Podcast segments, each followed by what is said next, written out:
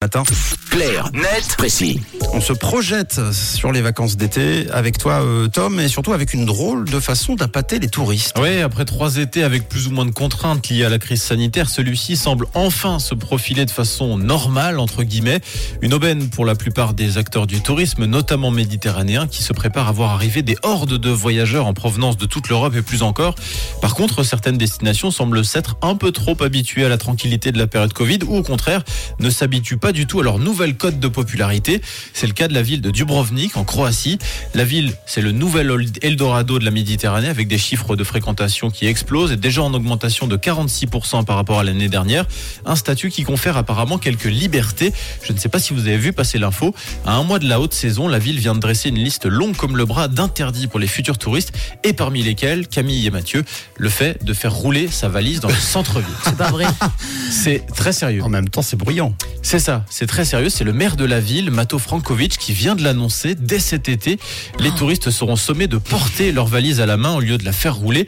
Ce pour éviter de déranger, comme tu disais Mathieu, de, en permanence le voisinage du centre historique de la ville. Prenons sac à dos, sac à dos, sac à dos. Exactement. Et la ville va même aller plus loin. À partir de novembre, un système de consigne à bagages obligatoire va être mis en place en centre-ville.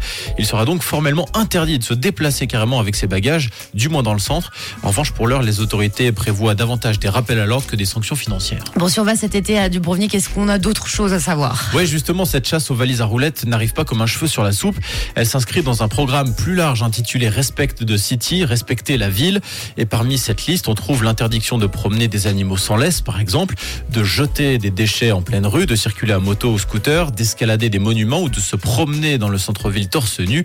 Et la ville est tellement à cheval sur ces règles qu'elle a même créé un dessin animé en partenariat avec l'Office du tourisme pour expliquer en détail ces interdictions aux touristes. Un dessin animé qui est carrément projeté à bord des vols de Croatia Airlines et sur les bateaux de croisière. Des négociations sont même en cours avec d'autres compagnies aériennes qui desservent Dubrovnik. Au moins, voilà, Ouais. ce sera clair. Ouais. Bon, euh, tant pis si personne euh, en Croatie souhaite voir mon torse. Bah non, ben, c'est pas grave, vous savez pas ce que vous loupez. faut pas escalader non plus. hein. On pourra pas dire que Tom ne vous avait pas prévenu. Merci en tout cas, Tom, Clarnet Précis, que vous retrouverez en podcast sur rouge.ch. Ce sera en fin d'émission euh, tout à l'heure et belles vacances en Croatie si c'est votre destination pour cet été. Rouge.